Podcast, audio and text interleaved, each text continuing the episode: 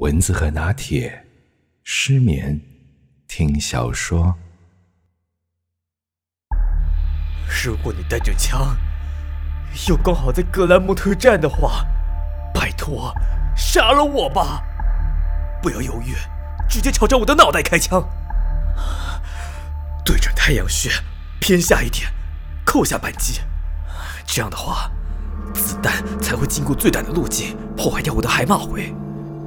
唉，运气够好的话，子弹击碎头骨的痛苦大概持续个十几年就结束了。如果你肯大发慈悲的杀了我，我将会向你献上最高的谢意。快，快点爆了我的头吧！这绝对是最轻松的解脱方式了。如果你带着枪。拜托，杀了我吧！上集，原著：Peter Frost David，剧本改编：Butler Fox，演出声优：马罗、Kelly，剪辑：Kelly。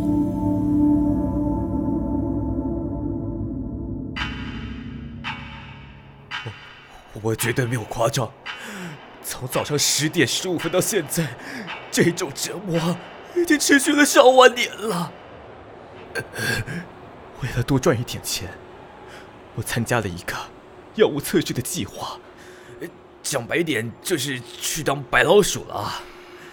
呃，帮助药厂评估药物在人体上所产生的副作用。我曾经试过肾脏病的药，有段时间也成为了胆固醇还有高血压药物的实验对象。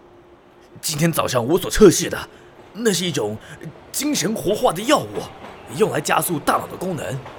在这之前，这项工作还算是轻松的外快，没有什么不良的后遗症发生。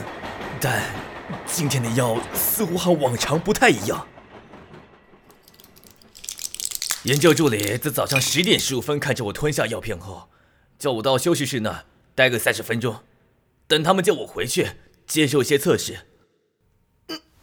唉，唉，我惬意的坐在休息室的沙发上，随手拿起咖啡桌上的杂志《今日心理学》，打算随意读读里面的文章，打发时间。奇怪的是，一直等到我翻完了整本杂志，他们还没叫我回去，我只好拿起封面上写着美国新闻的杂志，一页一页翻着看。看完了这本，又拿了另外一本关于科学的杂志。这时，我心里开始埋怨了。搞什么鬼啊！他们也拖太久了吧？我抬起头看着挂在墙上的时钟，哎，怎么才十点二十三分而已？也就是说，我在八分钟内看完了三本杂志。当时的我想着，哎，感觉会是个漫长的一天呢。休息室里有个小小的书架，上面有一些工人阅读的老旧精装书。我想，我可以拿来看看，打发时间。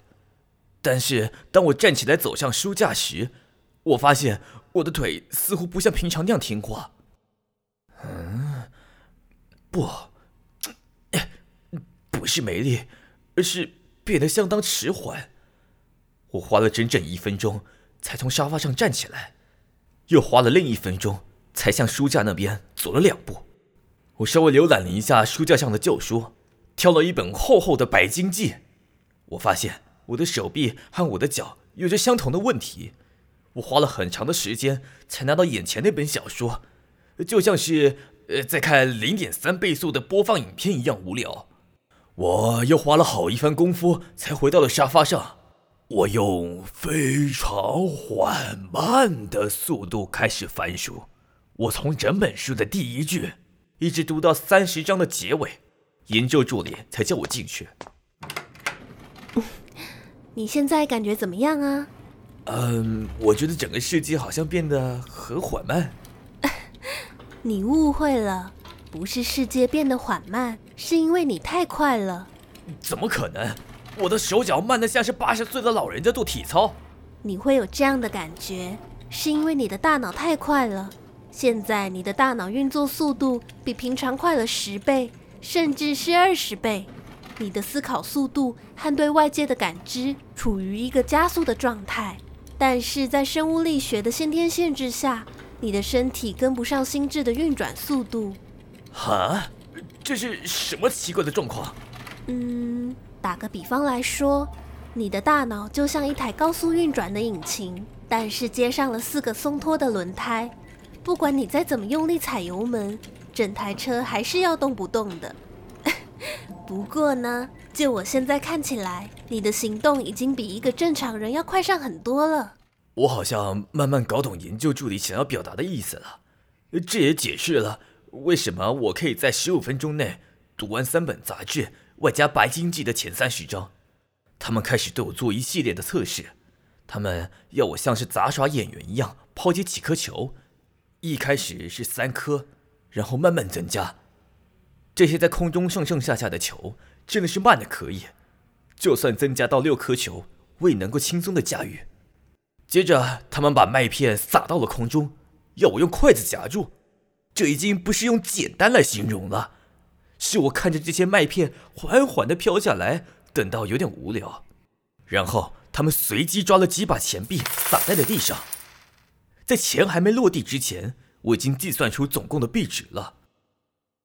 在认知方面可就没那么有趣了。我在三秒钟内完成了五十个单字的搜寻，两秒钟解决了一个复杂的迷宫。之后，他们带我进到一个暗房。哦，原来是要观赏投影片。看完，我必须讲出照片里的细节。请问第三张图片中有什么呢？有个男人在游艇上吹喇叭。游艇旁边还有一只调皮的海豚。游艇上插着几面旗子？三面。游艇一共有几扇窗？应该有十四扇吧。完全正确。这根本没有什么困难的嘛。不过等到五十张照片全部回答完毕，研究助理才告诉我，这整个播放时间只有五秒钟，也就是说，一秒钟会闪过十几张照片。哇哦，你的测试成绩出来了，达到了两百五十分呢。这代表什么意思？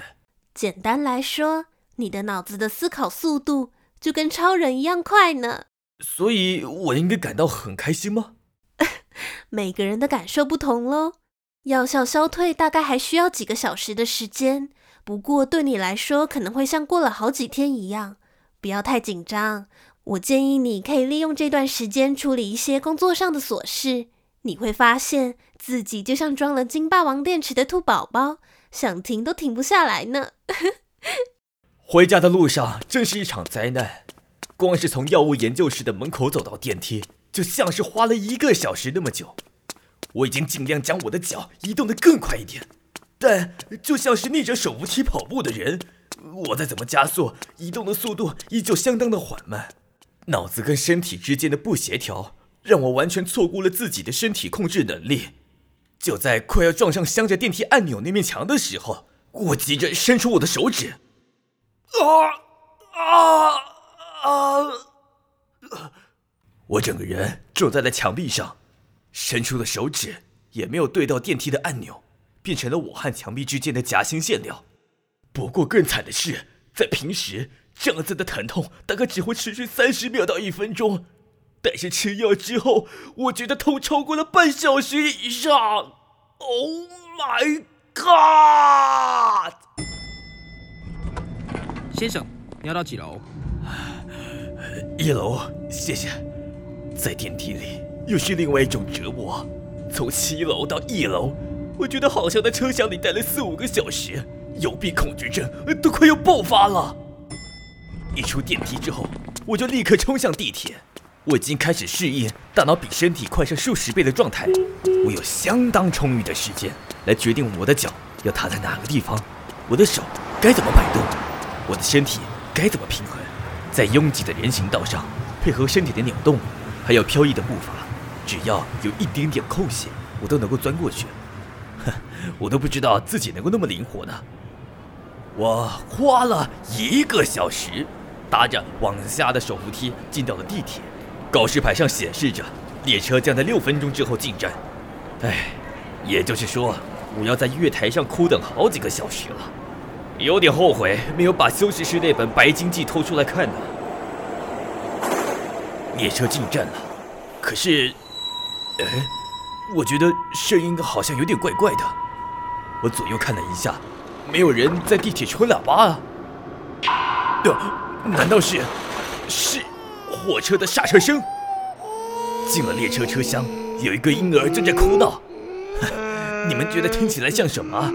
就跟一只海豚唱歌没什么两样吧？不对呀，我记得在研究室里还能够正常听到研究助理说话。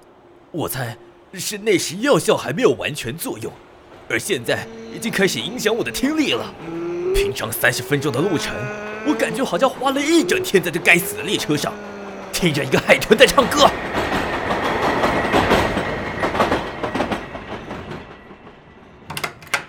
好不容易终于回到家了，整个人松了一口气，至少在家里不会找不到事情做。我拿起看到了一半的《百年孤寂》，花三分钟内看完。与其说是看，还不如说是在翻书。我花在翻页的时间比我阅读的时间要长得多了。我打开了电脑，想说看一下 email，处理一下公事。不过载入网页的时间还真不是普通的慢。花了几个小时更新的页面，在零点几秒钟就看完了，这显然不是一个打发时间的好方法。哎，也许睡觉是个不错的主意。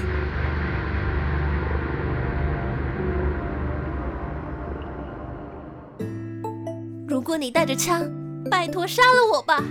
由失眠听小说团队制作，让人细思极恐的下集，一定不能错过哦。更多更精彩的故事都可以在失眠听小说听到。最后不要忘记订阅订起来，按赞站起来。我们下集见啦！